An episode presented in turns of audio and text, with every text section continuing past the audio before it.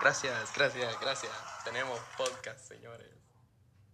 Bueno, qué pedazo de año. Así, de verdad ha estado intenso, pero bien intenso.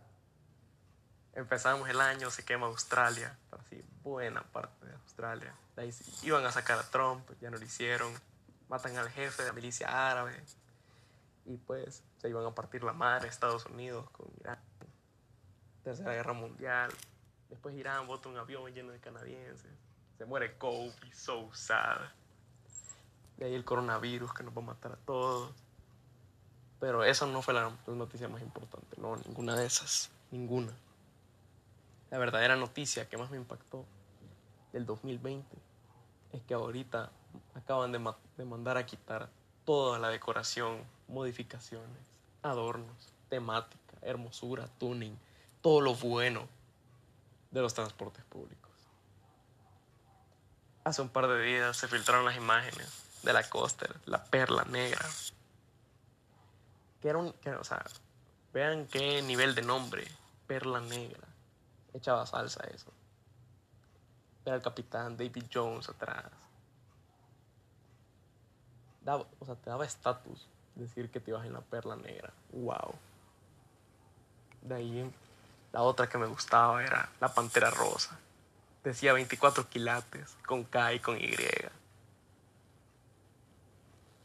Era increíble ver un, microbús rosado, hecho un cohete en las callecitas de ahí de la UCA.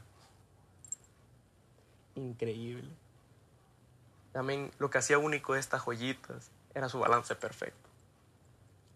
A lo que me refiero con el balance es que, por un lado, veíamos a la a la devoción religiosa que tenían estos artistas, como la Virgen de Guadalupe, un fragmento de la, de la Biblia, por ejemplo, un versículo, yo no sé. Y por el otro lado, si el, si el conductor era muy descarado, ponía la Lola Bonia y con la frase, soy tu diablito, a la par. Pero eso es para hacer balance, para que vean que se pueden subir ya siendo religioso.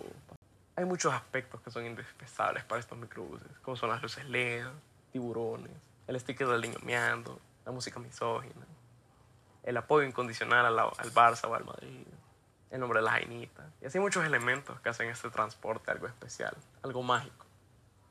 Pero mi favorito de estos aspectos era la frase célebre. Para el que no entendió, le explico. Estaba microbusito, mamá microbús lo manda a la escuela y le dice, bueno, hoy te voy a enseñar cómo hacer microbús. Va a la escuela y le pregunta a la maestra, ¿Qué necesito para hacer microbús, maestra? Le dice, solo una cosa, la frase. Pregunta el microbúsito, ¿qué frase, maestra? Y le dice, una que te identifique. Y de ese momento el microbús se grabó. Que le doy un par de frases para que se deleiten. De tu envidia nace mi fama. Cómo sufren los envidiosos. Lo que hace contigo lo aprendió conmigo. Mientras usted me maldice, el de arriba me bendice. Calle, pero elegante. Dios mío, guárdame y bendíceme, que tú sabes que soy loco. Mi favorita, de tu envidia nace mi fama. Es que uno piensa que los conductores solo son conductores, pero no es así. Son artistas, poetas, casanovas contemporáneos. Lastimosamente aquí tengo una viejita que, que describe exactamente cómo me siento, porque no tengo palabras para esto.